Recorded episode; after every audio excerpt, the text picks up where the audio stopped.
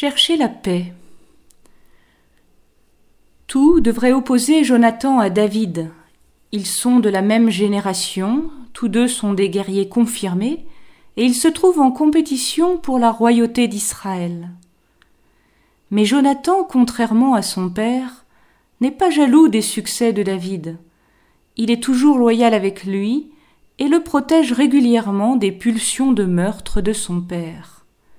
Car Saül est malade et violent. Il adopte parfois un comportement incohérent, et il aurait par exemple volontiers tué son propre fils après que celui-ci ait remporté une victoire sur les ennemis. Ici, l'intercession de Jonathan s'apparente à l'intercession du Christ, et elle établit la paix. Dans nos familles et nos communautés, nous vivons parfois des situations analogues avec des crises violentes, souvent plus psychologiques que logiques. On a besoin alors de gens qui aient la tête sur les épaules et qui gardent leur sang-froid.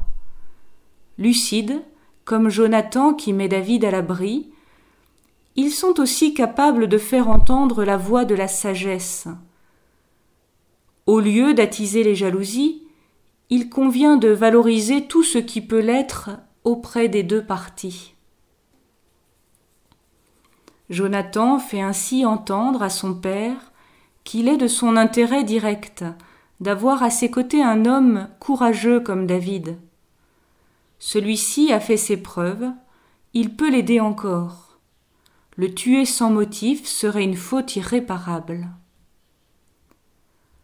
La paix peut être le fruit de l'intelligence et des situations bien comprises. La charité ou même tout simplement la justice, contrairement à ce que l'on imagine parfois faussement, est une voie de sagesse. Elle est dans l'intérêt de tous, bien sûr, mais surtout et d'abord dans l'intérêt immédiat de celui qui la met en pratique.